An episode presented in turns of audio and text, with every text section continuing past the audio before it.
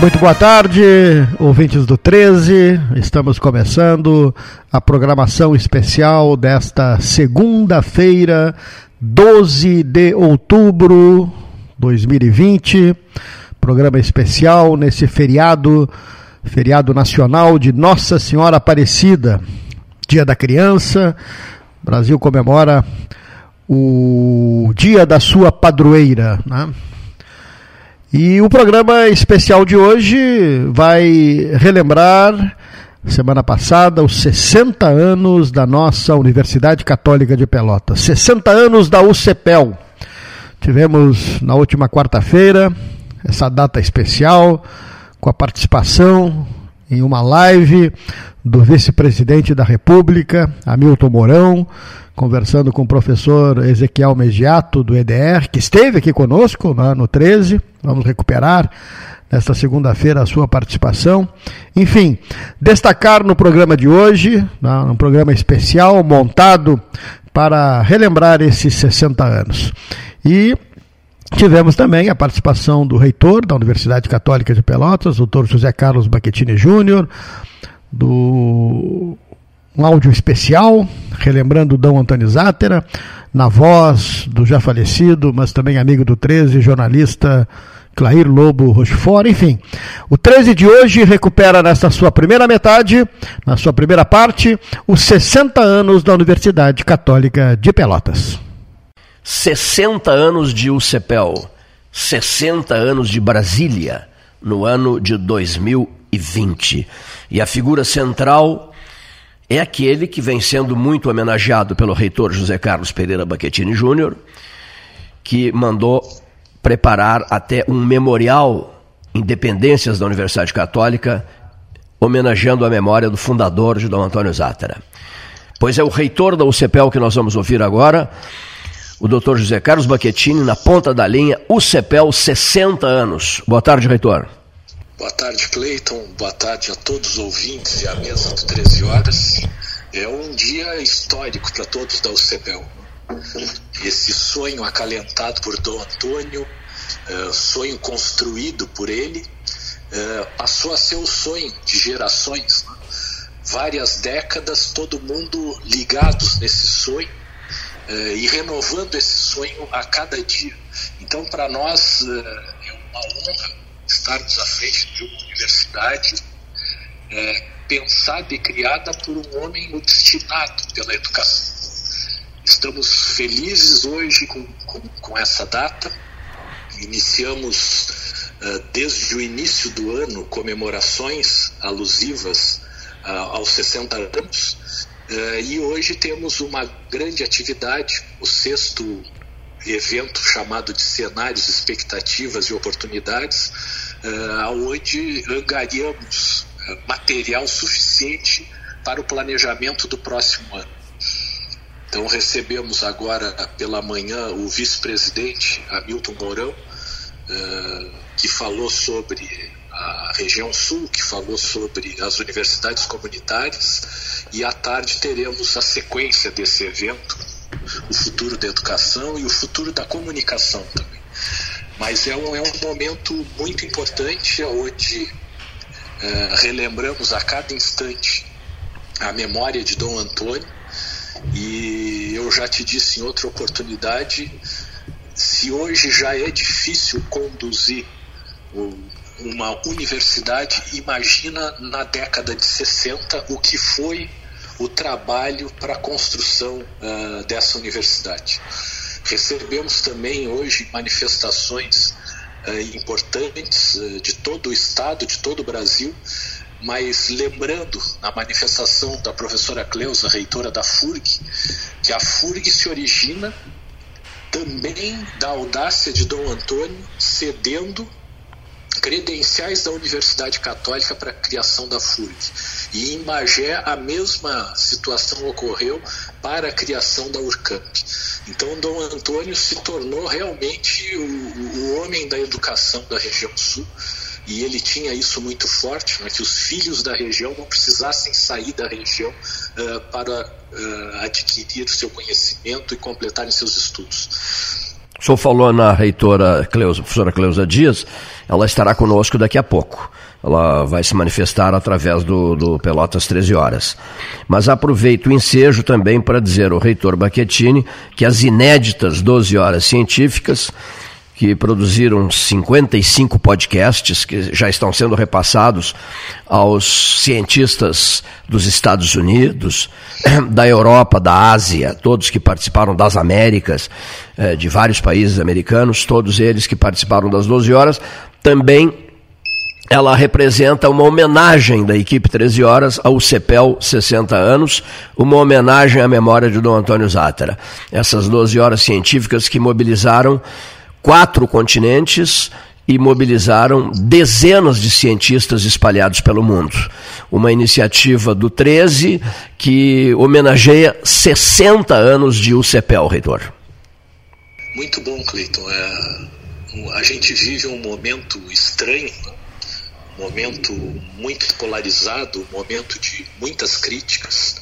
Se você escuta alguém, é, é ruim, porque se alguém representa alguma coisa, se você escuta outra pessoa, é ruim porque essa outra pessoa representa outra coisa.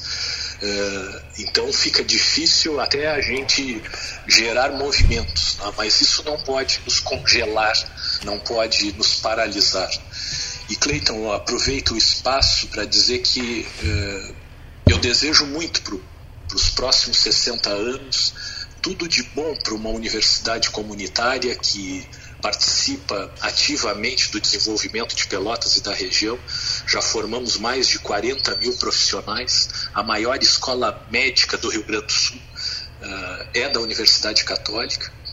Mas eu tenho um desejo que ele é mais precoce, que a universidade sobreviva ao processo da pandemia e saia lá na frente viva como instituição, viva como prestadora de serviços educacionais. Porque muitas vezes uh, algumas pessoas acabam esquecendo que a universidade não recebe dinheiro do Vaticano, que a universidade não é financiada pelo poder público. A Universidade Católica de Pelotas ela vive da parcela de seus alunos. E quando a economia é amplamente afetada e alunos e pais de alunos ou perdem a sua capacidade de receita ou diminuem a sua receita ou na pior das hipóteses perdem o seu emprego, eles perdem a capacidade de honrar o compromisso mensal com a universidade. E isso é uma preocupação que muitas vezes parece que passa a ser uma preocupação só da reitoria. E a comunidade deve ficar atenta a isso, porque se uma universidade como essa some do cenário regional, certamente nós teremos problemas que a gente não consegue dimensionar, porque ah, algumas vezes a gente nem imagina que aquilo que está acontecendo naquele bairro, na, uh, naquele local da cidade, é uma obra da Católica através dos seus professores, dos seus alunos, do seu corpo técnico. A questão do hospital universitário, das unidades básicas, do direito na rua, da assistência judiciária gratuita, é, da economia solidária, é, da moradia sustentável, é, são dezenas e dezenas de ações que elas estão incorporadas no patrimônio da cidade e que muitas vezes não são reconhecidas como da Universidade Católica. Então eu tenho essa preocupação e o meu desejo de curto prazo é que a gente consiga sobreviver a tudo isso. E o que eu vou dizer pode ficar chato no meio da educação, mas que a universidade consiga sobreviver a esse processo como empresa, que arrecada e distribui essa arrecadação uh, à economia da cidade, uh, a cada folha de pagamento do complexo mantido pela Associação Pelotense de Cultura, a APAC, que é a mantenedora da universidade, são 5 milhões e meio todo dia 5 de cada mês, dia 10 de cada mês, uh, injetados na economia da cidade.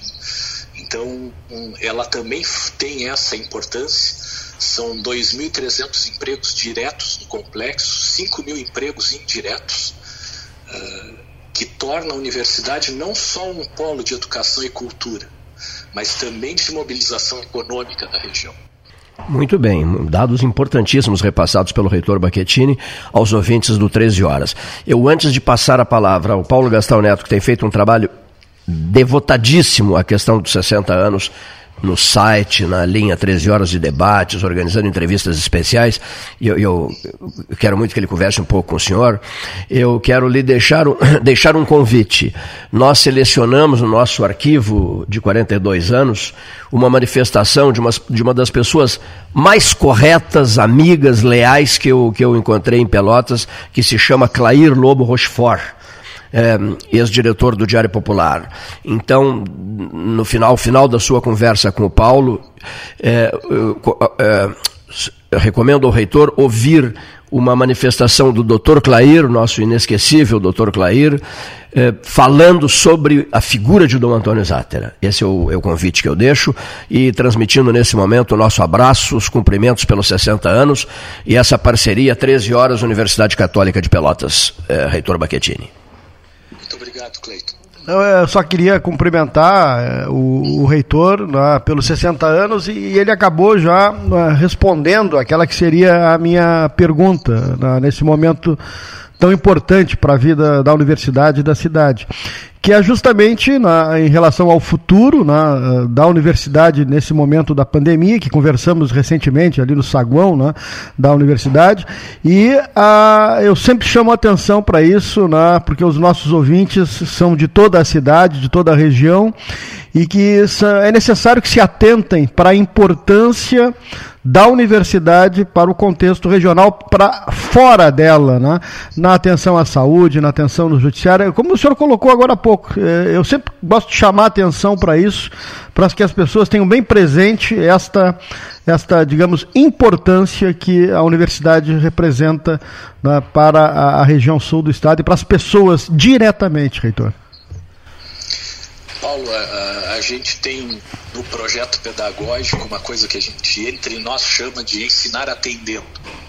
Então, todo conhecimento gerado pela universidade, ele é levado diretamente à sua comunidade.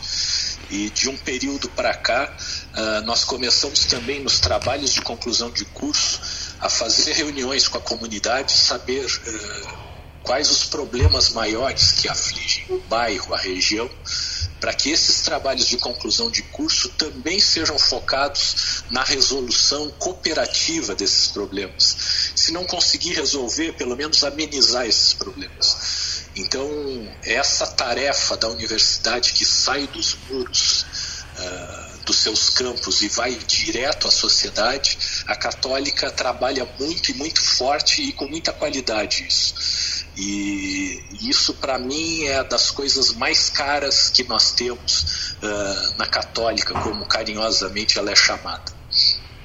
Perfeito. Eu quero então lhe mandar um abraço, né, aqui em nome da equipe 13, o Cleiton já, fez, já o fez, né? E nós estamos realmente também trabalhando de uma maneira diferente, o senhor obviamente tem notado, né, em função da pandemia, poucos convidados, pouquíssimos convidados, e, e, o pessoal mandando áudios por, por, gravação, por WhatsApp. Vamos começar na sexta-feira uma rodada de entrevista com os uh, eh, 11 candidatos a vice-prefeito e os 11 candidatos a prefeito. E na reunião que fizemos aqui na, na ontem pela manhã, né, com todos os cuidados, eu dizia que os prefeitos né, precisam mais da universidade do que a universidade do, do, do, das prefeituras. E eu acho que essa é uma realidade, não tem dúvida nenhuma. Um grande abraço, fica aqui eh, em meu nome pessoal, como né, funcionário há, há, mais de 30 anos da rádio, e obviamente de nós do 13 Horas aqui, pelo carinho que o senhor tem dedicado ao programa e a recíproca, eu tenho certeza que o senhor reconhece a verdadeira. Obrigado, Paulo, pela manifestação. Uh, e seguimos firmes nos propósitos de Dom Antônio, alicerçados também hoje pelo nosso chanceler, Dom Jacinto, uh, que não tem se furtado em dedicar um grande tempo uh, às questões da universidade. Sigamos firmes nesses propósitos. Sem dúvida, um grande abraço. Um abraço manifestação do reitor da Universidade Católica de Pelotas, Dr. José Carlos Baquetini Júnior, e nós damos seguimento na, a essa homenagem do 13 aos 60 anos da UCPEL, que o abriga há 42 anos, na palavra do jornalista Clairo Lobo Rochefort, fazendo a sua na manifestação em relação na, a, a, a, Dom Antônio Zatter. Prezado Clair. Ah, boa tarde, Cleiton. Tudo bem contigo? Tudo, tudo bem. Então. Ouvíamos há pouco o depoimento do nosso, nosso amigo Mozart Russumano, né? Sim. Contando passagens da vida de Dom Antônio Zatter. Uhum. O Clair, jornalista, o Clair é, conviveu muito com Dom Antônio naquele período todo no qual Dom Antônio construiu a católica, né? É, na verdade, por, a, a, gente acompanhou, como toda a comunidade, enfim, né, a, o trabalho extraordinário que o Dom Antônio realizou aqui em Pelotas, né? É, desde, desde as oportunidades em que com ele eu me encontrava na Secretaria de Educação,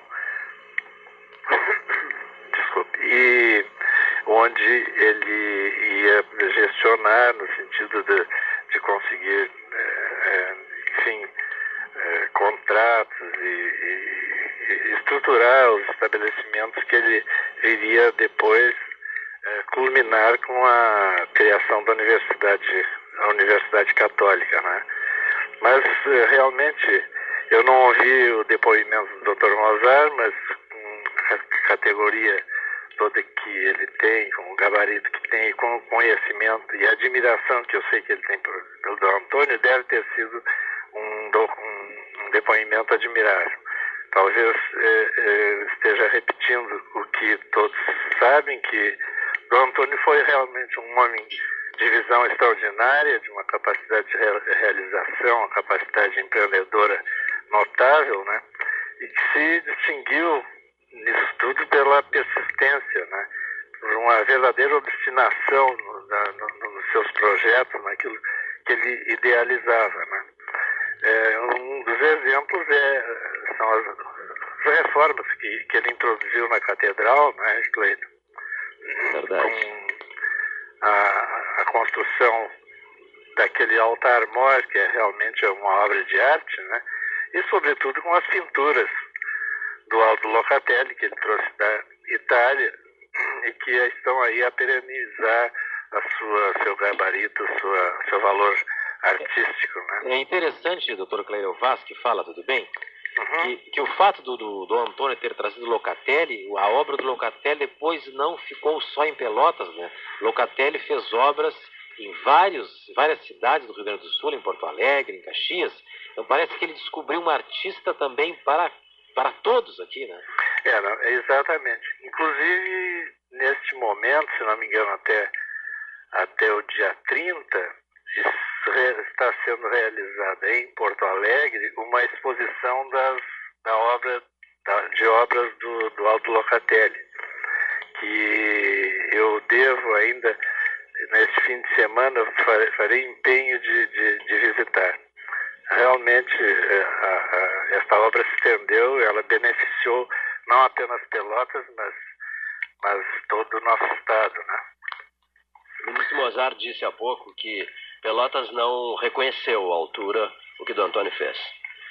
É, é, eu, eu recordo que ainda quando o professor Mozart e a professora Gilda recebiam o título de doutor honoris causa da universidade, a professora Gilda, com muita propriedade, lembrou que Pelotas tinha com, para com Dom Antônio uma dívida irresgatável de gratidão né, que, que, enfim, uh, agora seria oportunidade no transcurso desse centenário de pagar, e eu acho que isso está acontecendo, pelo menos uma parte dessa dívida, né?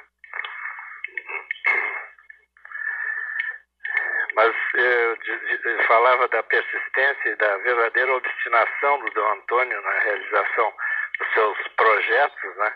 Na verdade, ele nunca desistia e ele ia buscar os meios onde eles se encontrassem. Né? Ele viajava, como todos nós sabemos, ele ia a Porto Alegre, depois se deslocava a Brasília, enfim, e até culminar com as grandes realizações que ele legou a Pelotas e ao Rio Grande do Sul, sobretudo, a nossa região aqui.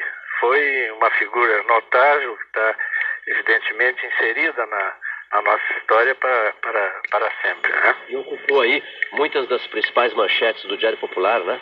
manchetes de capa do Diário, anunciando conquistas pelotenses, né, Clair, no campo da educação, né? Exatamente. E, inclusive, o Antônio valorizava muito os meios de comunicação. Hum. Ele, com muita frequência, ele ia ao Diário Popular para conversar, para dizer dos seus projetos, para, para solicitar espaço para promoção das suas obras, particularmente do Instituto de Menores.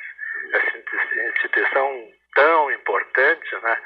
E da qual o próprio nós do Diário Popular podemos dar um testemunho, um testemunho vivo, é, porque ali estudaram e ali se prepararam vários futuros linotipistas, futuros artistas gráficos, que, iniciando no Instituto Menores, acabaram uh, trabalhando no Diário Popular e se tornando cidadãos, homens de bem, profissionais de, de, de, de alta qualificação. Né? E certamente eu recordo, assim, no mínimo 15, 15 rapazes que, que, que se tornaram profissionais graças a, a, ao Instituto de Menores.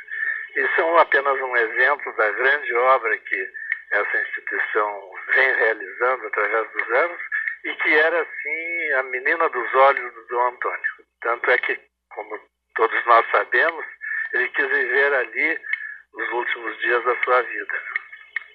E com isso a gente presta homenagem ao bispo que fundou a Rádio Universidade Católica de Pelotas, pela qual estamos falando agora, no dia 25 de julho, né?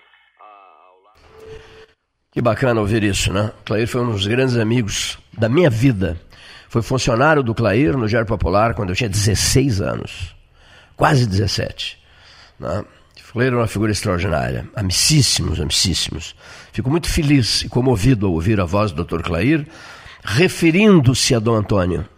Clair e Dom Antônio, Dom Antônio e Clair, convívios intensos. Mais Delfim Mendes Silveira, na Universidade Federal de Pelotas, né? Reitor Delfim. Ariel Alcântara, prefeito de Pelotas. Meu Deus, convívios históricos, numa época de ouro de Pelotas. Os inesquecíveis anos 70. Santo Deus, quanta coisa se fez nos anos 70. Um dia jantamos juntos os três. Delfim Mendes Silveira, Dom Antônio Zátera e eu. Eu apresentei uma proposta, uma sugestão, que as rádios se unissem e fizéssemos uma 12 horas beneficentes. Os dois toparam na hora, gostaram da ideia. E aí eu disse assim: e a data? Que data seria? E, e Dom Antônio disse assim: Dom Antônio estava sempre ligadíssimo em tudo, né? O Dom Antônio disse assim: Isso que você inventou não significa uma integração entre as nossas duas universidades? Eu digo, sim, evidente. Então, vamos escolher a data de fundação da UFPEL. Por que, que você não marca isso para o dia 8 de agosto, que é o aniversário da Universidade Federal? Ele queria homenagear o professor Delfim, eram amicíssimos. E a data foi escolhida, o 8 de agosto. O 8 de agosto é o dia das 12 horas beneficentes, criada em 1970. E a última foi realizada em 1986. Então, mais um detalhe. Nesse jantar eu ainda fiz a brincadeira. O senhor, o senhor escolhendo a data do Antônio de aniversário da, da, da UFPEL para a criação das 12 horas beneficentes, e vocês têm uma data em comum vocês os dois, o 25 de julho, o aniversário dos dois, o aniversário de Dom Antônio e o aniversário de Delfim, católica e federal, unidas, integradas. Por consequência, recuperar esses fatos, lembrar disso tudo me deixa muito contente. Os dois sempre juntos, unidos, em defesa do ensino superior. Delfim Mendes Silveira pela federal, Dom Antônio Zátera pela católica.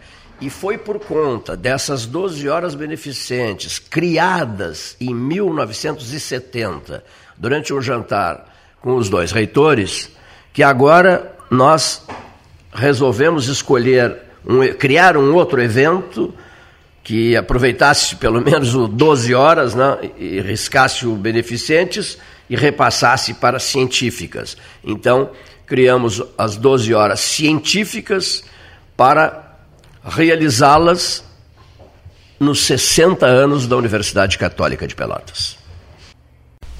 Boa tarde, Cleiton. Boa tarde, ouvintes do 13 Horas. É com imenso prazer que estamos aqui para conversarmos um pouco sobre a Universidade Católica.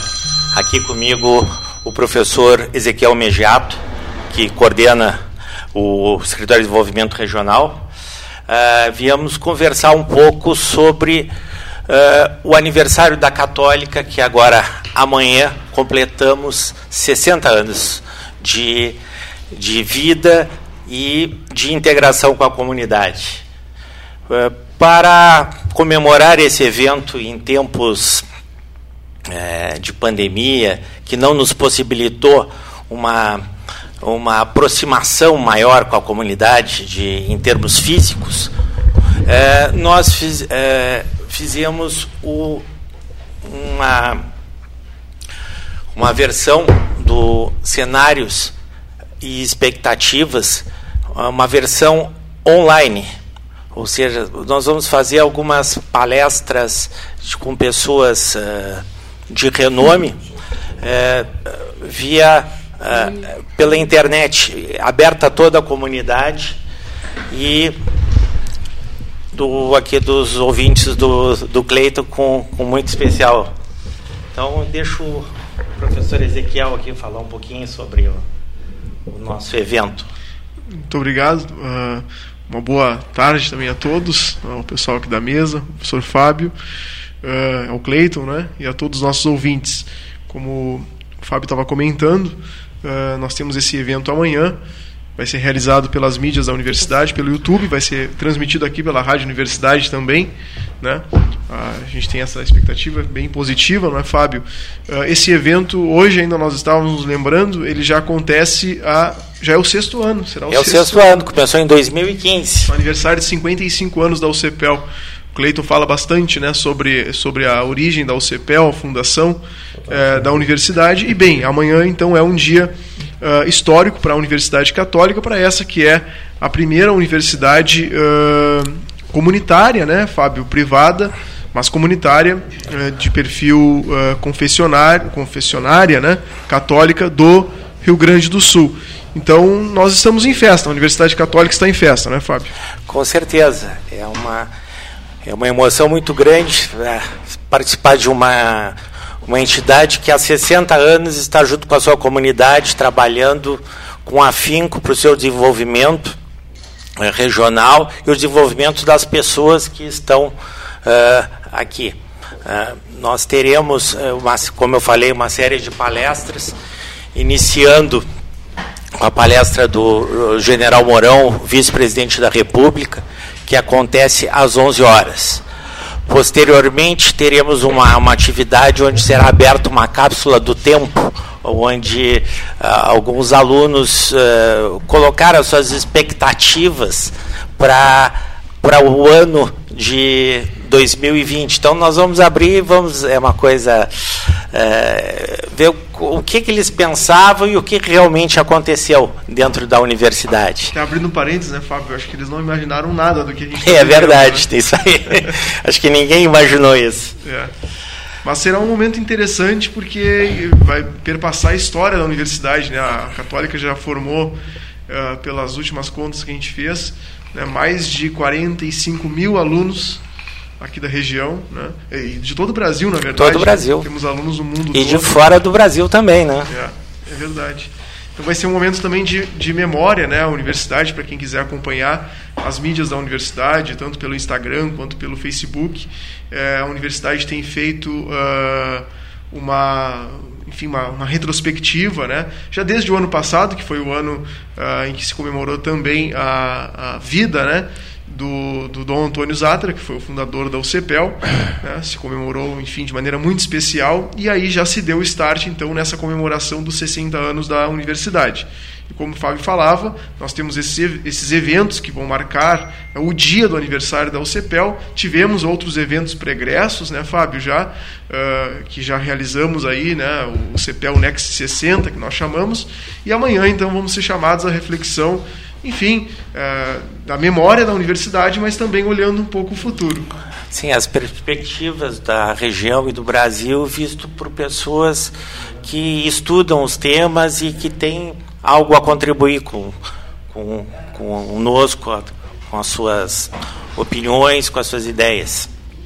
Posteriormente, às 14 às, 16. às 16 horas, nós teremos o Túlio Milman, que é um apresentador da RBS, que também é um estudioso sobre educação e vai conversar um pouco das perspectivas desse tema para a nossa região e para o Brasil. Tá. E às 18, 19 horas uh, teremos a Kelly Matos, que também é outra, uma apresentadora da RBS, jornalista uh, que trata de temas políticos e e também de comunicação, vai nos falar sobre os desafios da comunicação no mundo moderno. Então, será um momento acho que bem interessante, né? A gente queria reforçar esse convite. De novo, a gente lembra que vai ser transmitido aqui pela universidade, enfim, vai ficar o material, é pelo canal do YouTube da universidade, Cleiton, nesse dia que para nós é muito importante enquanto universidade católica, né, mas enquanto igreja também de Pelotas, que é o aniversário daquela universidade que foi sonhada pelo Dom Antônio Zátera há 60 anos atrás. Muito bem, eu já vou aproveitar o ensejo, pedir licença aos candidatos a reitor e vice da Universidade Federal de Pelotas, Chapa 1, vencedora do primeiro turno com 64, me ajude, professora. 46. Perdão, 46,3%. 46,3% dos votos. Vai agora para o segundo turno. O segundo turno será realizado nos dias 14 e 15 de outubro. Guardei bem os, os, dias 14 e 15 de outubro, com cobertura especial da equipe 13 horas.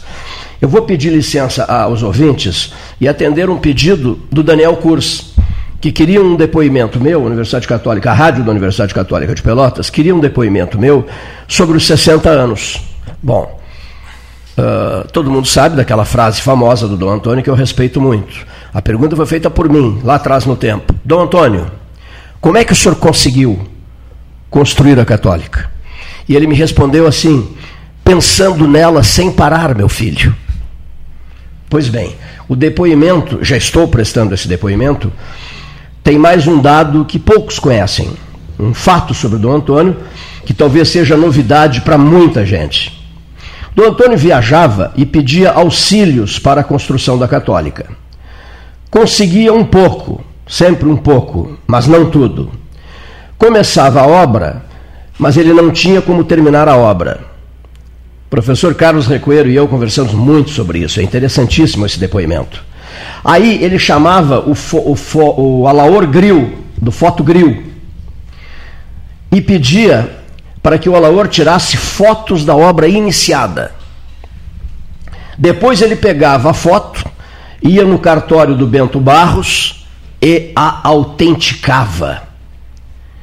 De posse das fotos, sai novamente a viajar Dom Antônio Zátera e com elas pedia recursos para terminar a obra. Isso era Dom Antônio Zátera. Né? Então, esse é o meu depoimento, esse é o registro que eu faço nessa hora tão significativa dos 60 anos da Universidade de Dom Antônio Zátera. Ponto. E segue o baile. Perfeito. Vocês querem dizer mais alguma coisa? Não, não, ótimo. Muito obrigado. Também cumprimentar aos colegas da UFPEL. Ficamos muito agradecidos também pela, pelo depoimento encaminhado pelo reitor Pedro, né? Também do reconhecimento da, da parceria histórica da Universidade Católica com a Universidade Federal. Muito obrigado. Perfeito. Só é, reforçando a, o convite. É, os eventos vão ser disponibilizados no canal do YouTube da universidade e para quem precisar de certificação, quem quiser algum, certific, é, algum certificado de participação, existe um, um site para fazer essa pré-inscrição, que eu vou pedir aqui para a equipe do, do 13 colocar no, no, no seu, na sua website para que as pessoas possam acessar. Mas agradeço muito, Cleiton, os professores, a abertura Paulo Roberto desses... Ferreira Júnior, professora Úrsula e a Rosa professora Silva. Úrsula, Paulo Roberto, é, pela, pelo, pelo espaço e esperamos os ouvintes qualificados aí do 13 Horas de Pelotas, de toda a região, é, que participem do nosso evento. Muito obrigado, um grande abraço. Gratíssimo pelas presenças, prezadíssimos amigos, nos estúdios do 13 Horas. E vamos falar de sucessão na Universidade Federal de Pelotas. Muito bom, muito obrigado. Gratíssimo. Oi, Clayton. Aqui é Cleusa Sobral Dias, reitora da Universidade Federal do Rio Grande, FURG. Agradeço a possibilidade de estar aqui conversando sobre os desafios desse momento em que vivemos essa pandemia que afeta a saúde pública, a educação, a vida das pessoas do mundo inteiro, dos, de nós, os, os brasileiros.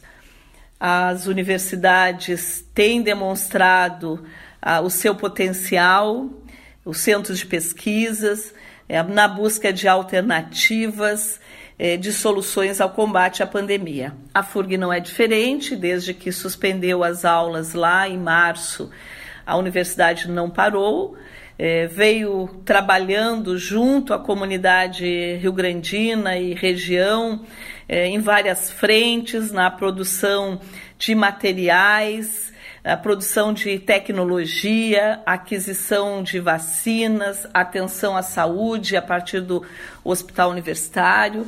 É um engajamento muito grande da, da universidade nessas ações e que são fundamentais é, não só no combate à pandemia, mas na busca da melhoria da qualidade de vida e do bem-estar da nossa região. Nós retomamos as atividades de aula, né, ensino de graduação, agora em setembro. Também um grande desafio, mas fizemos todo um trabalho de estudo, de reorganização dos currículos dos cursos, a oferta de disciplinas. Criamos um ambiente virtual com qualidade para que os professores e os estudantes pudessem então desenvolver as suas aulas. Eh, realizamos uma pesquisa para saber das condições de saúde e de acesso à internet dos nossos estudantes. Eh, divulgamos, né, publicamos editais de auxílio financeiro para que os, estudantes né, pudessem também buscar um acesso melhor à internet ou melhorar seus equipamentos. Então, um, um grande desafio que temos aí pela frente, nos unimos num, num coletivo e é o que temos visto hoje, Clayton, de forma geral, nas, nas universidades. É, nos centros de pesquisas, é, onde é, estamos aí é, todos mostrando o grande potencial que o Brasil tem em termos de pesquisa, de conhecimento.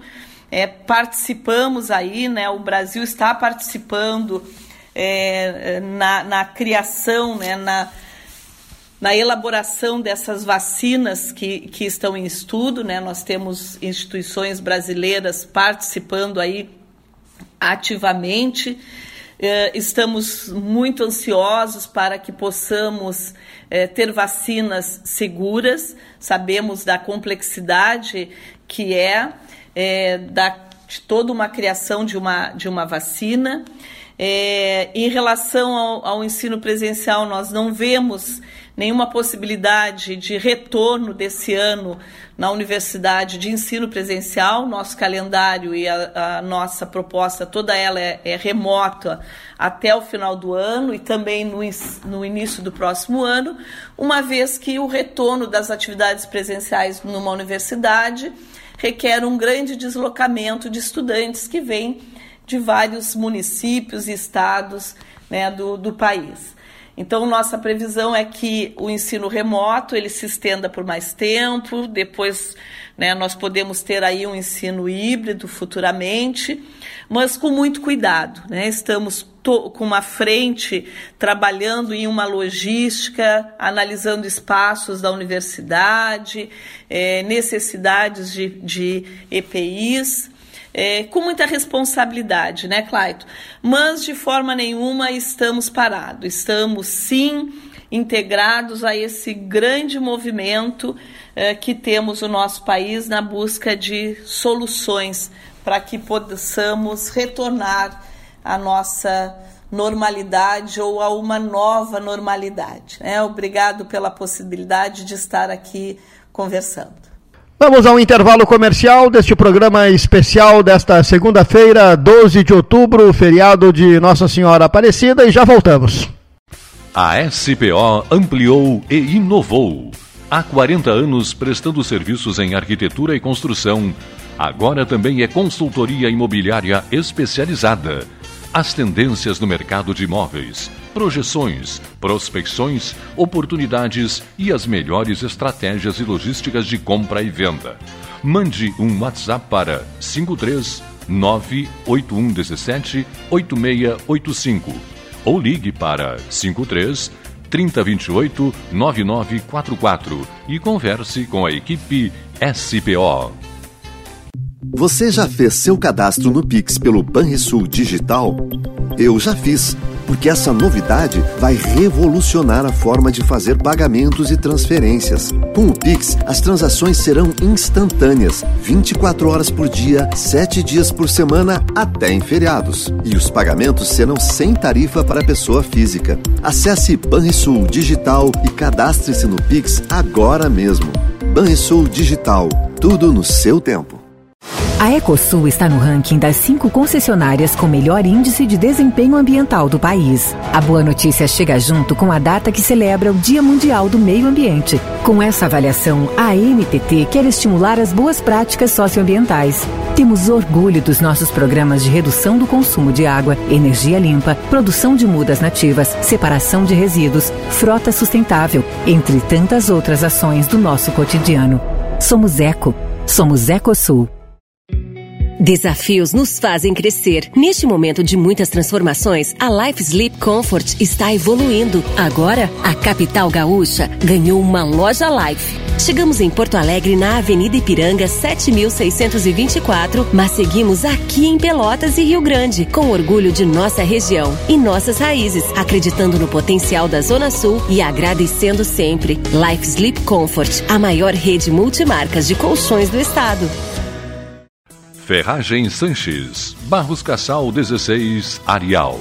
Fone 3228 4188. De segunda a sábado, das 8 às 12 e das 13h30 às 18h30. Material hidráulico, material elétrico, tintas, vernizes, tinners, máquinas serra mármore, furadeiras, cimento cola e ferragem em geral. Ferragem Sanches, Barros Cassal 16, Arial. Com todo mundo tomando cuidado, já se pode pensar em viajar com mais tranquilidade. Para que isso aconteça, a Expresso Embaixador está fazendo o necessário para manter seus clientes e funcionários seguros. Antes e depois de cada viagem, uma equipe de limpeza higieniza todas as partes do ônibus. Dentro e por fora, nossos carros passam por um processo de desinfecção e descontaminação. Tudo pronto para levar você com segurança ao seu destino. Expresso Embaixador, aproximando as pessoas de verdade. Agora, além dos alertas meteorológicos enviados por SMS pela Defesa Civil, você também pode receber informações sobre a Covid-19. Para se cadastrar, envie um SMS com o número do seu CEP para 40199. Você pode cadastrar quantos CEPs quiser. E quem já recebe as mensagens da Defesa Civil não precisa se cadastrar de novo. Governo do Estado do Rio Grande do Sul. Novas façanhas. Associação Comercial de Pelotas é um dos órgãos mais antigos do país, sempre em defesa da classe empresarial, com uma história marcada pela transparência e pelo compromisso com seus associados. Faça parte do nosso quadro de sócios. A ACP está localizada no edifício Palácio do Comércio, Rua 7 de Setembro 274, telefone 3028 1541, com o ramal 200. Bom Sul, qualidade em carnes suínas e bovinas. Avenida Fernando Osório, 6959. Telefone 3273-9351. Suba no caixote do Café Aquário para debater a duplicação da BR-116. Genovese Vinhos, Delicateces, produtos de marca, a qualidade de sempre.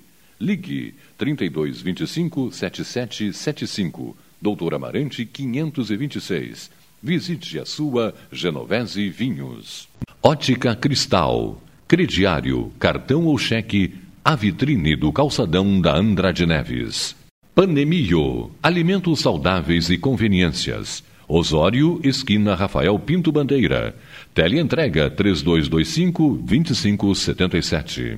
Pelota Negócios Imobiliários, Administração, Venda e Locação de Imóveis. Uma nova opção no mercado de Pelotas e região. O profissionalismo que você precisa com toda a atenção que você merece. Pelotaimóveis.com.br Rua Santa Cruz 1679. Celular e WhatsApp 91 11 7432. Telefone 3227 7077. Pelota Negócios Imobiliários. Unimed Pelotas o melhor plano de saúde, com urgência e emergência 24 horas. Estamos de volta com o 13 13 horas especial, nesta segunda, 12 de outubro, feriado nacional. 13 especial, agora uh, repassa aos nossos ouvintes a manifestação daqueles que vêm fazendo o programa desde março de 2020, início da pandemia. Uma maneira diferente de construir o 13 horas, com os áudios, com as gravações, via WhatsApp, via uh, manifestação enviada por e-mail, de toda maneira, para a equipe de produção e que, de certa maneira, nos dão a voz daqueles que estão sempre uh, na mesa do 13. A partir de agora, Participação especial daqueles que fazem o 13 do dia a dia. Boa tarde, Cleiton. Boa tarde, amigos do 13 Horas. Hoje vamos conversar um pouco sobre um dos problemas logísticos da nossa região sul muito importantes. A questão da malha ferroviária.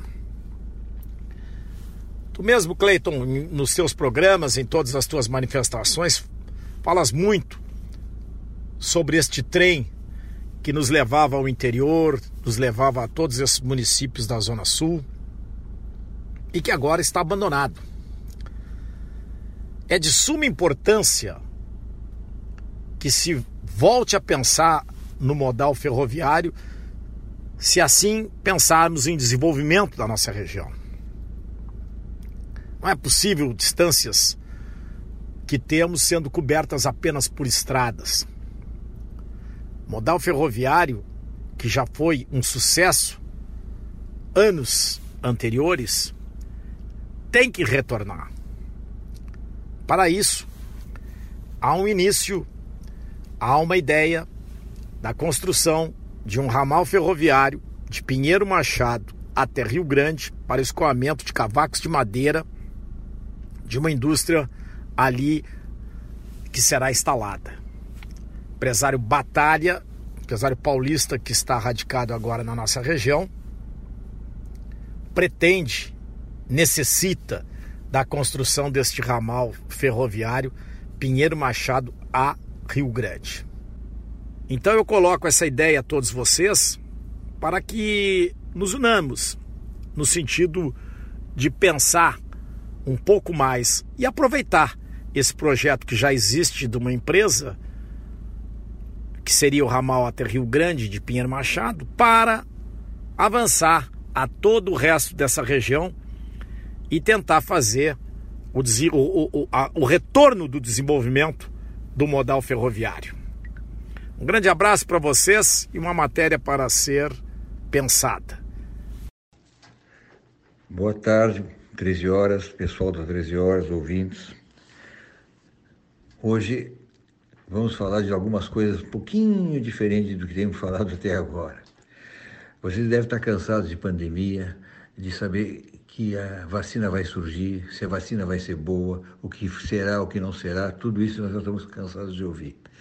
Temos certeza de que a vacina é a solução. Não temos certeza nenhuma da sua capacidade imunitária, por, é, de quanto tempo ela é capaz de ser, responder por uma imunidade é, eficiente. Isso ainda não se sabe, porque o que está sendo lançado ainda não tem ainda é, revisão da quarta etapa. Ela não surgiu a quarta etapa, portanto, não se tem experimentos em, em humanos de uma maneira definitiva. Além disso, a possibilidade dela manter uma imunidade prolongada é, ainda está é, em estudos, ou possibilidades, ou ignorada. O fato é o seguinte: vacina funciona, vacina é bom, vacina resolve. Tanto que nós temos vacinas, é, como a da varíola, por exemplo, que tem, não recordo exatamente quantos anos tem, mas possivelmente vai, vai perto de um século. E ela está aí ativa e trazendo benefícios reais para a humanidade.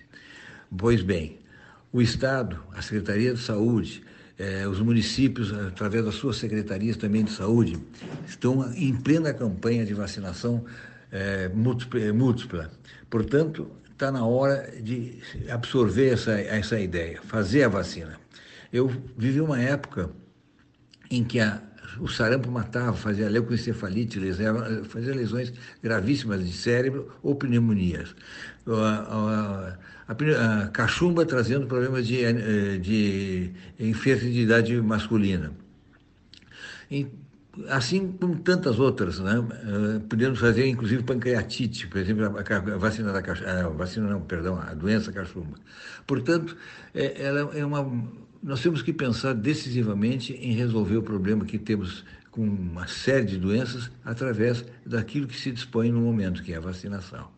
É, eu coordenei uma campanha de vacinação na década de 60, não é? E tivemos um, começamos tendo 62% de crianças vacinadas em Pelotas. No fim de quase 10 anos, veja o tempo que se levou para conseguir chegar aos 90 e poucos por cento. As campanhas de vacinação com antipólio foi uma grande solução e conseguimos com isso chegar aos 80 e poucos em, em questão de, de dois meses porque se faz duas doses de vacina. Portanto, nós temos chance de fazer com que isso seja efetivo, chegar aos 95% desejado pela Secretaria de Saúde, através do convencimento da família de que a vacina efetivamente funciona. Portanto, pessoal, Vacine seus filhos. Os postos de saúde estão preparados para recebê-los. Os postos de saúde estão com todo, toda a precaução para evitar que ah, o coronavírus seja um, um prejuízo ao seu filho também façam vacinas, por favor, elas são excelentes, elas são boas, elas resolvem e ajudam. Tem algumas que têm caráter definitivo, outras não têm. Por exemplo, a do sarampo se acreditava que ela fosse definitiva, ela não é, deixou de ser. Por quê? Porque começou a aparecer novamente sarampo é, em algumas, algumas localidades, inclusive em crianças, em indivíduos que já foram vacinados contra o sarampo. Mas, de qualquer maneira, a vacina do sarampo é boa, ela funciona por 15 anos, 10 anos, ótimo, então vamos usá-la. Por que não? não é? Então temos que fazer uso da, do que nós nos dispomos para doenças que podem trazer problemas muito sérios, como por exemplo a poliomielite, que matou incrivelmente o que matou de gente, não, você não, não tem, não imagino, além de trazer problemas físicos muito sérios. Isso é um exemplo que eu uso entre tantas doenças. A doença da, da raiva, por exemplo, é, era, o indivíduo assumia, tinha raiva, morria, não, não escapava, dificilmente escapava. Portanto, são vacinas que trazem proveito reais. Usem a vacina, façam a vacina e estimulem as outras pessoas a fazê-la. Um prazer, um abraço pessoal. Prezado amigo Cleiton Rocha, Paulinho Gastal, senhores ouvintes do programa Pelotas 13 Horas. A mesmice das programações pré-eleitorais continua desencantando o eleitor. Nós ouvimos as mesmas preleções, as mesmas indicações de solução de problemas, que no decurso da atividade propriamente dita, sejam prefeitos ou vereadores, não acabarão se concretizando. Esse descrédito que se tem em relação hoje à política é algo profundamente chocante, porque seria algo muito importante se o mandatário ou se o representante do povo pudesse exercer com propriedade tudo aquilo que se espera, garantindo uma vida melhor, uma saúde adequada, uma educação que possa permitir à criatura seguir o trajeto de sua existência, alcançando sucesso em suas empreitadas individuais, e a harmonização da segurança e da paz, que é algo muito importante para uma vivência coletiva que se chama saúde plena, que é o convívio social e é o convívio espiritual, é a saúde física e mental. Porém, continuamos a ouvir as, as cantilárias, que na verdade sabemos, infelizmente, que não vão se concretizar. Mais uma vez, se preocupam com a saúde, se preocupam com a segurança, mas quando ad adquirem a, a carta que lhes indica a oportunidade de exercer este mandato, não fazem. Por isso, estou a pensar nas mudanças climáticas que ocorrem pelo mundo afora, meu irmão. É incrível que a criatura humana não pare para refletir a respeito do que está acontecendo com o nosso globo terrestre. São chuvas torrenciais no mundo inteiro, em todas as nações, alagando cidades, destruindo casas, arrastando carros, vitimando seres humanos. Calorões inacreditáveis fora de época, como se vive agora 43 graus no Rio de Janeiro, 47 em Mato Grosso do Sul, 53 graus no Centro-Oeste, frios no Sul em outubro fora de época, bombas meteorológicas ocorrendo no Rio Grande do Sul e Santa Catarina várias vezes, chuva de meteoros, chuva de meteoritos em algo como nunca se tinha visto. Asteroides tangenciando a periferia da Terra, liberação de metano no solo e no Oceano Atlântico, vulcões em atividade prometendo grandes explosões, terremotos, tremores, abalos sísmicos, apagões, como estão ocorrendo. Ah, mas sempre ocorreu apagões, sim, mas estão ocorrendo apagões sem nesse momento um motivo muito justificável. Seriam, na verdade, o aumento dos ventos solares? E pensando mais adiante nas guerras fratricidas, que só no século XX vitimou mais de 250 milhões de criatura. Primeira Guerra, 25 milhões, a gripe espanhola, 50 milhões, a Segunda Guerra Mundial, 60 milhões, quando a, o comunismo se instalou, 25 milhões, e na Revolução Chinesa, 90 milhões. Só aí chega a 250 milhões. Se somarmos as guerras do Vietnã, do Afeganistão, do Iraque e, e outras mais guerras da Coreia, nós ultrapassaremos folgadamente a margem quase de 300 milhões de criaturas que perderam a vida porque o homem não conseguiu viver em paz. O homem não adquiriu a serenidade espiritual. O homem não compreendeu que ele não apenas existe, ele precisa viver. Ele precisa usar todos os recursos que a tecnologia lhe permite e, acima de tudo, uma filosofia que também lhe dá a, a, o conteúdo para indagar quem é e para onde vai. A criatura humana continua vinculada a um materialismo empobrecido e, como consequência, não consegue a enobrecedora tarefa do resgate espiritual. Ou seja, nós estamos vivendo numa carunchose espiritual de grandes proporções. Meu amigo Cleito, meu companheiro Paulinho Gastal, desculpe o desabafo nesta segunda-feira, mas esta também é a realidade da vida.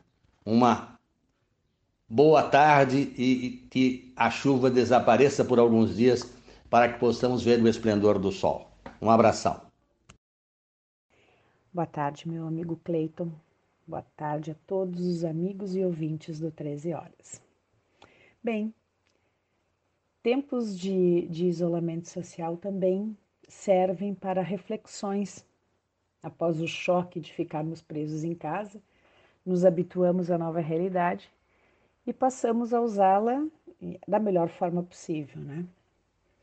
Um desses, uma desse, um desses usos, no caso, é para refletir sobre várias coisas que vão acontecendo e com o andar dos nossos dias muito, muito tumultuados, às vezes passam desapercebidos.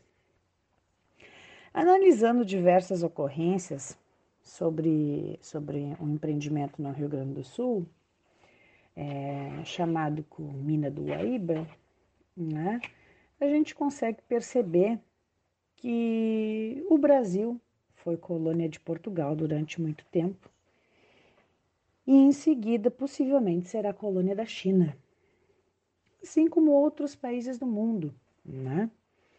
A China tem interesse em dominar os outros países menos desenvolvidos para suprir as suas necessidades. E por que eu digo que vai ser colônia? Porque não são meramente empresas chinesas investindo em solo brasileiro, né? São empresas estatais chinesas investindo em solo brasileiro. Nós já temos várias compras de, de, de, de terras aqui na Zona Sul, nós temos a, a questão de compras e de, de se associar a mineradoras em Minas Gerais para nióbio.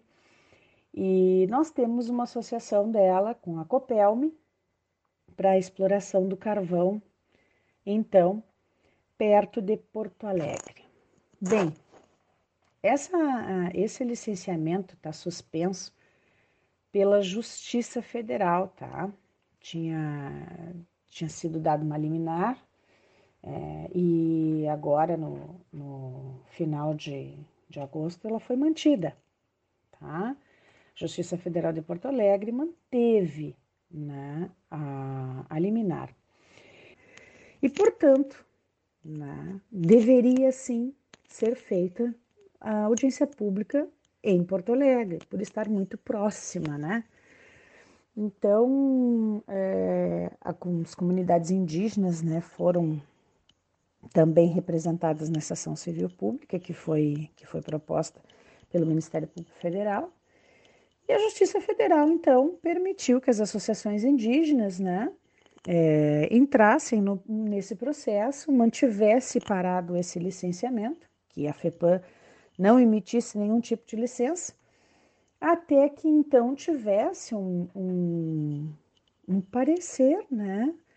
Um, um, parecer mais específico, né? Porque é, ele esse projeto ele iria então desalojar ou ele iria interferir muito, já que estava 6 quilômetros de terras, de terras indígenas, né? de 6 é, e 1 um quilômetro de, de, de uma outra. Né? Então, assim, três aldeias indígenas entre 1 um a 6 quilômetros. Né? Então, é complicado. Esse processo vem se arrastando desde 2014, né? E, e aí não tem, pelo que eu pude ver, ainda não tem um prazo para ele ser expedido, né? Uma licença prévia ainda, né? É o momento em que as, as, as alterações e, e todos os impactos devem efetivamente serem analisados. Então, meu raciocínio só nesse tempo de pandemia é é, fazer uma observação do quanto o Império Chinês está dominando o mundo. E, e não seria diferente com o nosso Brasil, tampouco com o nosso Estado. Né? Temos uma das maiores reservas de carvão do mundo, né? e o carvão é proibido, por exemplo, na Alemanha já foi fechada a última mina no ano passado, e em muitos lugares do mundo é proibido a, exploração do carvão mineral, mas no nosso país, colônia, é permitido é, e se tem, então, até de certa forma, um, um incentivo, né? É.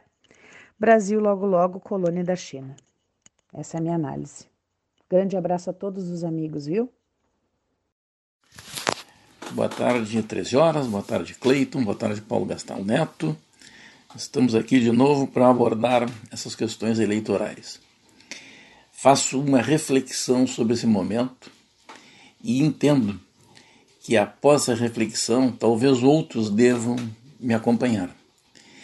Esta campanha eleitoral, que não iniciou agora, ela iniciou quando os partidos começaram a tratar das suas candidaturas já se percebeu a dificuldade da grande maioria dos partidos de vencerem resistências internas dos próprios diretórios, muitas vezes com é, enorme quantidade de adversários dentro do próprio diretório. Quer dizer, os partidos políticos têm uma luta interna que às vezes é mais séria, mais grave, mais complicada que essa luta que existe, luta no bom sentido, obviamente, entre os partidos na busca do poder. Nós percebemos que vários desses partidos tiveram mais dificuldade em encontrar os seus candidatos, não pela inexistência de gente qualificada, mas pela forma como foram conduzidos os processos, muitas vezes afastando os melhores candidatos ou pré-candidatos, seria melhor, impedindo que houvesse uma maior qualificação do, daquela listagem de candidatos a prefeito e candidatos a vereador. Os partidos não estão se comportando bem. A grande maioria. Existem exceções? Existem. Mas a grande maioria não está se comportando bem. E eles precisariam de entrar em recuperação. Vamos falar no jargão pedagógico. Muitos partidos têm que ser reprovados na primeira prova, entrar em recuperação e fazer uma outra prova para ver se eles serão aprovados, porque, na verdade, não estão colaborando, não estão contribuindo para uma melhor qualidade na escolha dos governantes, dos legisladores. Poder executivo e o poder legislativo, esses dois são os únicos em que os, os membros são democraticamente eleitos. Existem pessoas boas em todos os partidos, mas existem pessoas ruins em todos os partidos também. E às vezes não são os bons que vencem. A primeira eleição, que é a eleição dos diretórios, às vezes já se perde uma boa listagem de candidatos. Por quê? Porque existem muitos interesses que não estão de acordo com a boa forma de se levar adiante todas essas oportunidades que a democracia nos oferece. Lamento que seja assim, é uma tristeza que seja assim. Mas infelizmente essas co coisas acontecem. E precisamos, nos próximos anos, todos, não só os eleitores é, filiados, mas todos, precisamos atuar no sentido de impedir que essas situações ocorram. Era isso que eu tinha a dizer, Cleito. Uma boa tarde. Uma saudação, Cleiton, uma saudação, Paulo Gastal, todos os ouvintes do Pelotas 13 Horas. Aqui é o reitor da Universidade Federal de Pelotas, Pedro Alau, para falar sobre o dia histórico que estamos vivendo hoje, nessa segunda-feira, e talvez o dia histórico que viveremos amanhã, na terça-feira. Então, hoje pela manhã, Cleiton, nós inauguramos o bloco oncológico do Hospital Escola da Universidade Federal de Pelotas, um sonho que foi sonhado por muitos desde muito tempo. Pessoas como o próprio ex-reitor César Borges, os ex-diretores da Faculdade de Medicina Farid Nader, o professor Granzotto. Várias pessoas têm sonhado por esse hospital próprio da Universidade Federal de Pelotas. E hoje pela manhã fizemos então a inauguração do bloco oncológico. Esse bloco oncológico, além, obviamente, dos pacientes com câncer, ele também está recebendo o serviço de atenção domiciliar, que já está em funcionamento lá, está recebendo alguns setores administrativos da universidade, e esses setores administrativos vão fazer com que a gente poupe aluguéis, então um prédio próprio vai gerar economia aos cofres públicos, porque o UFPEL não vai precisar alugar outros prédios, e também aumento de espaço de outras áreas. Por exemplo, aquela área lá da Laneira, que nós temos um centro de referência em cuidados paliativos, vai ter o seu espaço ampliado, porque os setores que lá funcionavam uh, da parte administrativa agora vão migrar para o bloco 3. Além disso, nós temos um centro de pesquisa clínica, que também sempre foi um sonho nosso da Universidade Federal de Pelotas. E só para que tenhas uma ideia, Cleiton e todos os ouvintes, e Paulinho Gastal, da importância desse centro de pesquisa clínica, Lá estão sendo feitos testes de PCR, TPCR para coronavírus. Já foram feitos mais de 3 mil testes sobre coordenação dos nossos colegas da biotecnologia, da faculdade veterinária, do Hospital Escola. Então já foram realizados aí mais de 3 mil testes para coronavírus. E além disso, também começou hoje lá, em outro momento histórico, a aplicação da vacina contra a Covid-19 que os primeiros pacientes, os primeiros voluntários tiveram a sua dose, primeira dose da vacina administrada hoje. O Clayton, sempre falei isso, é uma das principais pessoas responsáveis por hoje. A BR-116 está num processo de duplicação, não está toda duplicada ainda, mas uma parte já foi duplicada. E eu queria convidar a ti, Cleiton, e ao 13 horas para assumirem conosco essa pauta agora do bloco principal do Hospital Escola da UFPEL. Então, amanhã, na terça-feira, nós vamos apresentar essa demanda para os parlamentares, na Assembleia, para os deputados federais, na bancada gaúcha, deputados federais e senadores, aliás é um investimento aí na casa de 50 milhões de reais para que a gente construa um hospital com uma área de 31 mil metros quadrados. Só para que tu tenhas uma ideia, hoje a gente ocupa num prédio alugado uma área de 18 mil metros quadrados, então seria uma ampliação significativa do nosso espaço. Uma ampliação considerável dos leitos de terapia intensiva, de leitos de UTI, para quase 40 leitos, hoje a gente tem menos de 10 um aumento de uma triplicação no número de salas cirúrgicas. Hoje a gente tem duas salas cirúrgicas em funcionamento e a ideia é aumentar para seis salas cirúrgicas. Então, um hospital regional para mais de para cerca de 25 cidades aqui da região, uma população de aproximadamente um milhão de pessoas. Amanhã de manhã nós vamos apresentar essa proposta para a bancada gaúcha e a gente conta com a sensibilidade dos políticos e com o engajamento de toda a comunidade. O Cleiton é mestre em fazer isso para que essa se torne uma pauta prioritária para os políticos e também para a comunidade. São 50 milhões de reais. A nossa proposta para a bancada é que isso seja dividido em três uh, prestações, 20 milhões nesse ano, 20 milhões no ano que vem e mais 10 milhões no último ano para que a gente então feche os 50 milhões e consiga entregar em 3, 4 anos essa obra tão importante para a comunidade de Pelotas e da região. Então é isso, Cleito. Um grande abraço, um abraço, Paulo Gastão, um abraço a todos os ouvintes do Pelotas 13 Horas. Ah, boa tarde, ouvintes do programa 13 Horas, do meu grande amigo Clayton Rocha.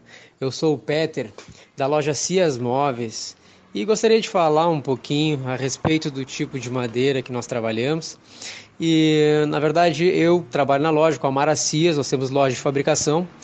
Nós optamos por trabalhar com uma madeira é, que o nome dela é peroba rosa. É uma madeira que é muito específica, é uma madeira que está sendo reaproveitada, uma madeira muito seca, uma madeira de altíssima resistência, ela não pega cupim, e dessa forma também não contribuindo para nenhum desmatamento, né? O nosso cliente é um cliente específico que gosta do trabalho, que gosta de madeira, aprecia né, um trabalho artesanal, uh, muitas vezes uh, pouco, em, pouco encontrado hoje no mercado. Né? Hoje em dia os materiais já são mais industrializados, inclusive móveis feitos em chapa, com acabamentos industrializados, e a gente optou por trabalhar com essa madeira que remete bem ao, ao móvel que ele é um, um, um móvel pouco encontrado hoje, né? A gente tem, quando a gente fala a respeito de clientes específicos, são pessoas que vêm determinada a encontrar um móvel que ele é da, daquele móvel com a, com a antiga madeira, vamos dizer assim, uma madeira de lei, que hoje em dia não se encontra mais. É, então aqui eles têm a possibilidade de poder mandar fazer em qualquer modelo, em qualquer tamanho, a, o móvel sob medida específico e uma madeira de extrema qualidade. Essa madeira é uma madeira de altíssima resistência, ela vem do interior de Minas Gerais e Paraná. É uma madeira é, rústica, ela pode ser escolhida a textura, a textura mais rústica ou a textura mais lisa. Então, isso tudo a gente dá para o cliente a opção de fazer um móvel com uma característica mais atual, em linhas retas na fabricação, ou a gente faz também reprodução de qualquer tipo de móveis sempre nessa madeira. Os materiais de qualidade a gente sempre usa, dobrador, uh, uh, dobradiças, puxadores, trilho telescópico. O acabamento é um, um acabamento bem moderno, bem atual, super resistente certo? Podemos agendar uma visita, a gente vai até a casa do cliente, tira as medidas, fotografa o local, faz um projeto, apresenta para o cliente. Temos um prazo de fabricação de 30 dias aí, fica um, um móvel com uma, uma, uma, uma excelente, um excelente custo-benefício para o cliente aí, tá certo?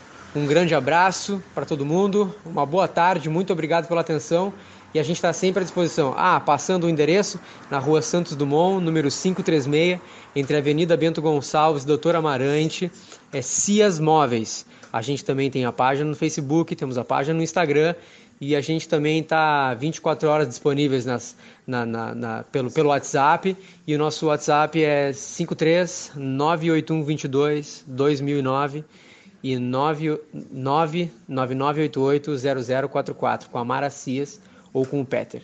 Um grande abraço para todo mundo, uma boa tarde. Valeu! Boa tarde, Cleiton, boa tarde, os ouvintes.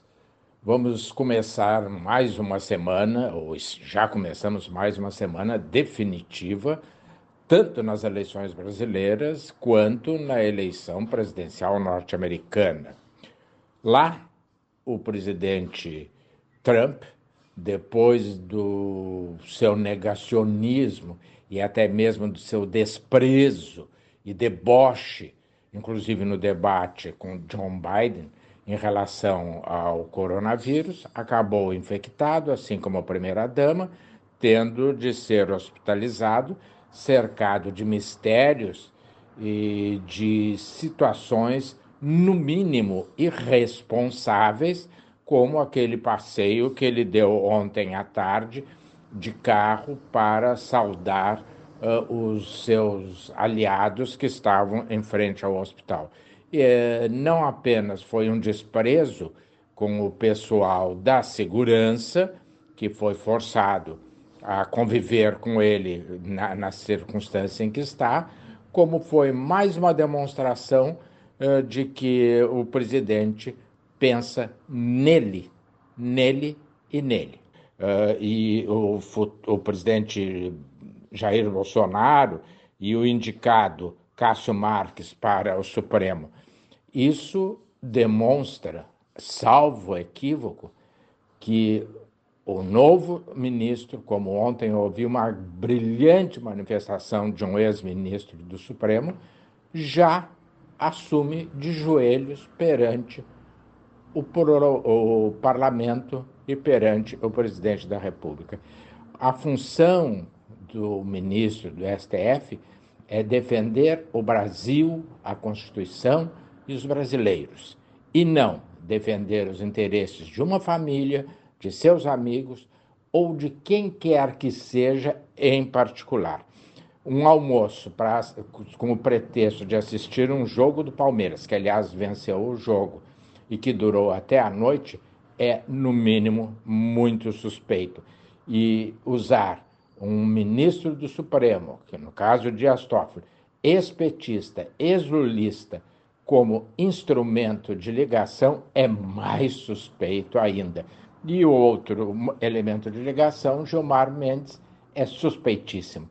Então, a nós, brasileiros, cabe ficar de olho e a nós, profissionais do direito, a preocupação ainda é maior, porque a justiça se esvai pelo ralo. Uma boa tarde e até a próxima. Boa tarde, Cleiton e ouvintes. Cleiton, é com grande satisfação né, que a gente vem agradecer né, mais uma vez o envolvimento da comunidade no primeiro drive-thru solidário da Santa Casa de Pelotas. Né? Foi um, um grande sucesso a comunidade teve a oportunidade de, de fazer a sua doação, exercer a sua solidariedade. A Santa Casa se abre para a comunidade cada vez mais, né, para que a comunidade acompanhe as melhorias que a Santa Casa está fazendo e, e traga também né, a sua a ajuda né? seja na forma de um material de limpeza, de um produto de alimento, de alimento, seja em dinheiro. Muitas pessoas optaram por, pagar, por contribuir né, com a Santa Casa pelo cartão de crédito, é, em espécie, em produtos. Né? Então, muito mais importante do que pedir é agradecer, sem dúvida nenhuma. Né? Uh, com certeza nós faremos outras edições. Muitas pessoas das, das nossas relações todas, né? É, neste final de semana, por um motivo ou outro, não conseguiram comparecer lá no Drive e estão aguardando já uma próxima edição, né? Enfim, hoje é um, é um, é um, é um grande dia, é um grande dia de, de agradecimento, né? É, a toda a comunidade que veio doar, que veio se doar, né? E que eh, sai também após a doação com, com um sentimento de gratidão também por poder ajudar uma instituição tão importante. Então, o nosso muito obrigado a todos, né? E a ti também, que sempre tem sido um grande parceiro em todas as nossas divulgações. Forte abraço a todos. Boa tarde, Cleiton Rocha. Boa tarde aos demais integrantes da mesa de debates Pelotas 13 horas. Boa tarde aos ouvintes da Rádio Universidade. Inicialmente, eu quero dizer que é uma alegria poder participar do programa, ainda que uh, à distância. E muito especialmente nesse momento que nós precisamos e estamos divulgando os editais que nós estamos fazendo uh, para que a nossa economia criativa do Rio Grande do Sul se mantenha firme uh, para que, ao, ao fim dessa pandemia, as organizações continuem existindo. Nesse momento, nós estamos operacionalizando a Lei de Emergência Cultural Aldir Blanc, essa lei que prevê um investimento de 3 bilhões de reais em todo o Brasil, dos quais 69 milhões 750 mil a Secretaria de Estado da Cultura está fazendo a gestão. Nós inicialmente abrimos um cadastro que, no, no qual uh, os trabalhadores da cultura que estão com as suas atividades paralisadas e que não têm outra renda puderam se inscrever. Nesse momento, nós estamos fazendo análise dos dados desses trabalhadores para saber quem está apto, de fato, a receber o auxílio uh, emergencial. Esse auxílio ele vai resultar em cinco parcelas de 600 reais.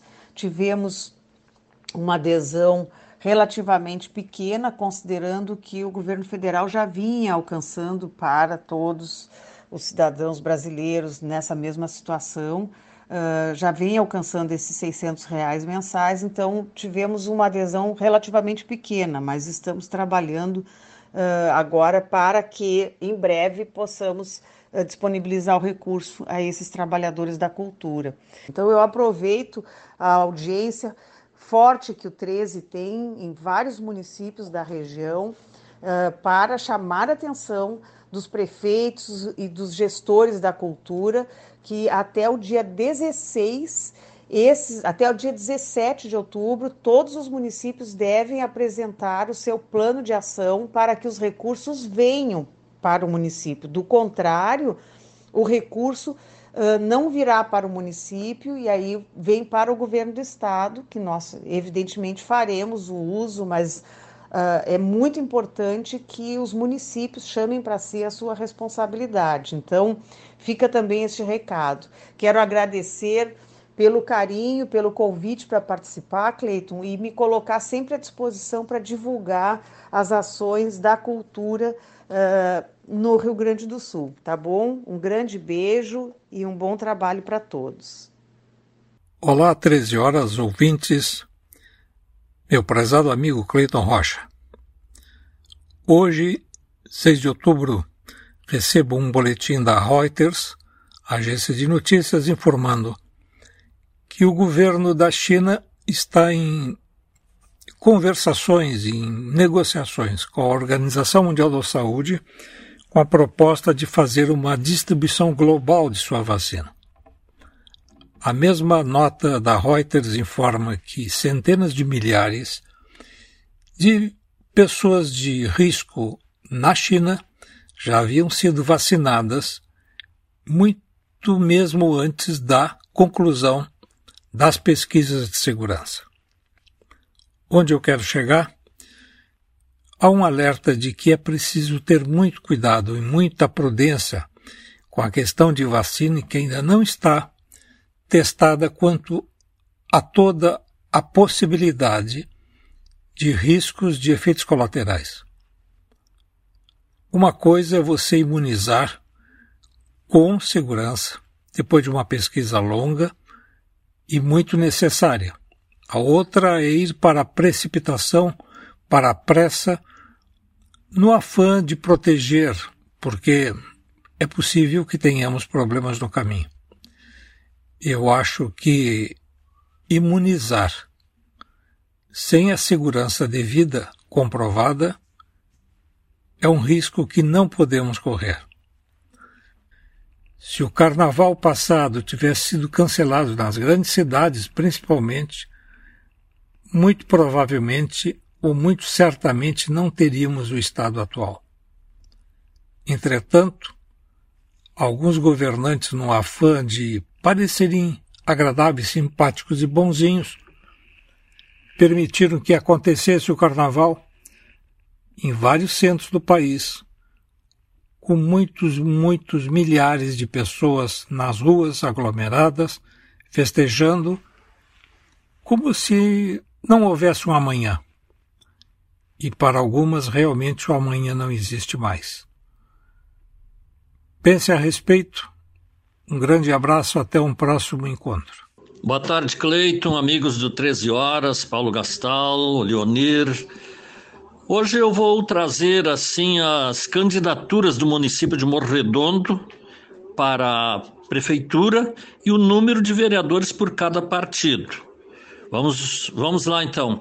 Vou falar sobre Morredondo, Turuçu e Arroio do Padre.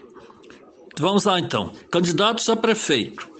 Morro Redondo, Diocélio Iekel, PTB, ele vai para a reeleição, ele é o atual prefeito. O vice é o Flávio Almeida, do PT. Rui Brizolara, do DEM, já foi duas vezes eh, repetidos, né? Oito anos em duas vezes a prefeito. Ele já tem 16 anos de. De prefeito. O vice dele é a Angélica Novak. Tem também o candidato Velocino Leal, do PP e o, Fla, e o Fábio Rodrigues, do PP. Candidatos a vereadores Morro Redondo. O PSDB tem sete candidatos. O DEM tem 13. O Partido Progressista, 14. O PT tem nove candidatos e o PTB, sete candidatos. Vamos para Turuçu. A candidata Selmira Ferenbach, que é atual prefeita, vai para a reeleição. PMDB tem o seu vice, o Wilson Furman. PSB, ele é vereador. O Pedro Turtenhagen é o candidato a prefeito do PSDB. E tem o seu vice, Otávio Francisco de Souza Filho, popular Tavinho.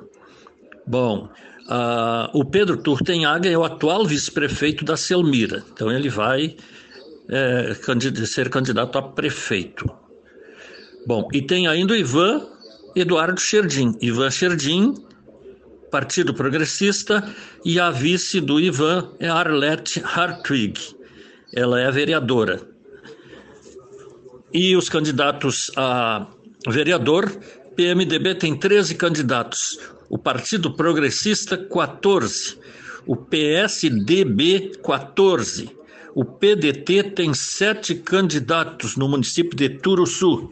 Agora vamos para Arroio do Padre. Uma coisa que me surpreende, me surpreendeu, foi que o município do Arroio do Padre tem uma população não muito, não muito grande, né? Ah, mais ou menos 3 mil. Óbvio que 2.400 por aí é o número de eleitores. Tem quatro candidatos a prefeito. Vamos a eles. O, o, o, atual prefeito, ele já cumpriu os oito anos, não vai o Leonir Basque. Então, o Nelsinho Milek, que é o atual vice, vai ser candidato pelo PTB. O seu vice, Charles Bono, do PTB também. Outro candidato, Rui Carlos Peter do DEM, vereador. O vice, Edgar Henk, do PSB, também vereador.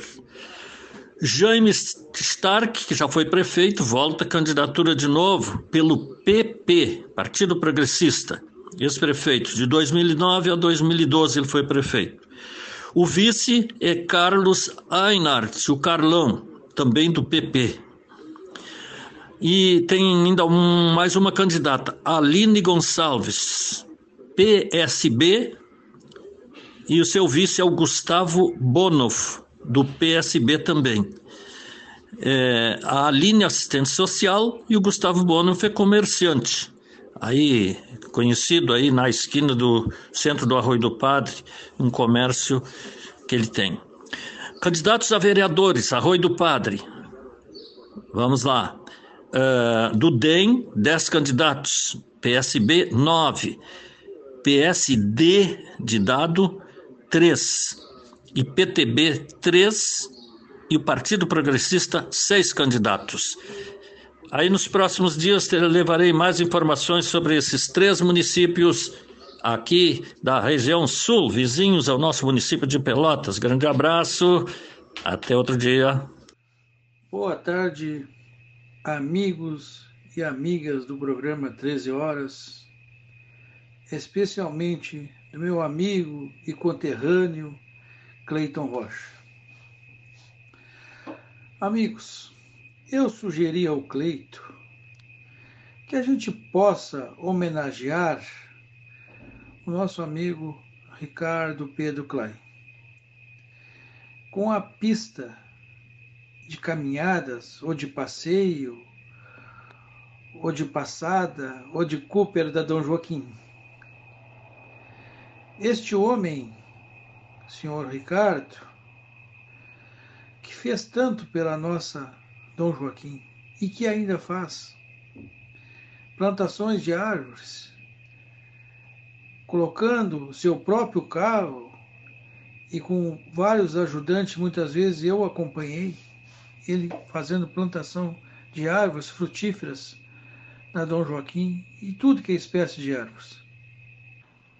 Até porque sempre caminho na Dom Joaquim e agora tenho acompanhado, junto com meu amigo Beto Vetromilli, com os amigos da passada, a gente continua caminhando Dom Joaquim, exceto na pandemia.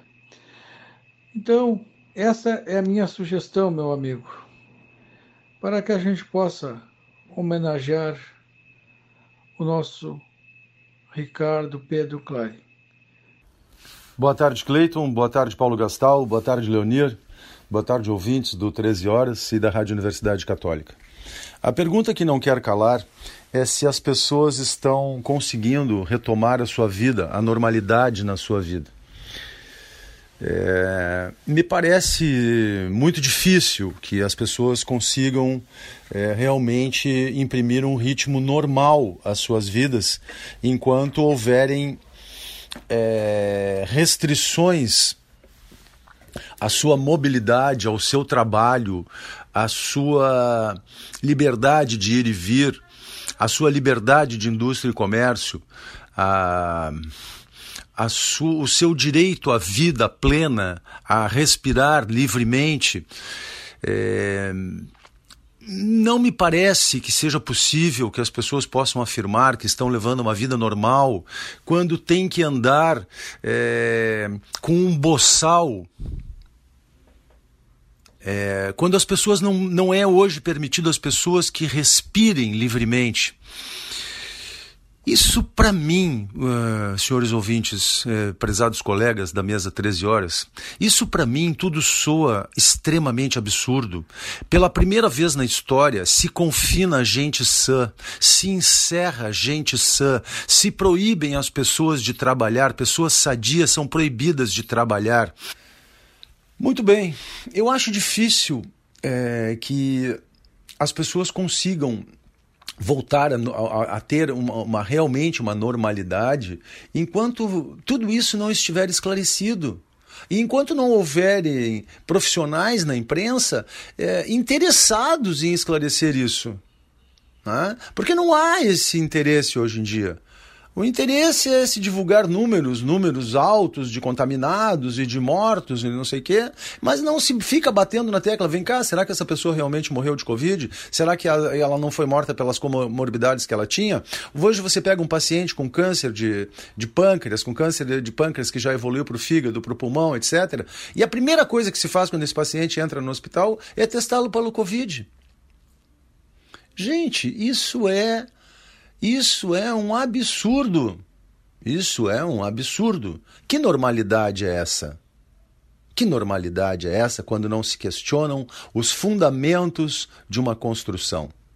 Nos fundamentos da construção da pandemia, entre aspas, da Covid-19, encontra-se, encontram-se testes sem acuracidade. Senhoras e senhores, uma boa tarde de Florianópolis, Roberto Veronês. Obrigado pela participação de todos, obrigado pela sua sintonia. O 13 especial desta segunda-feira, feriado de Nossa Senhora Aparecida, 12 de outubro, vai ficando por aqui e volta amanhã, ao vivo, a partir da 1 e 5 da tarde. Coordenação do Cleiton Rocha, nossa participação com Leonir Baade. Um bom final de tarde, até amanhã.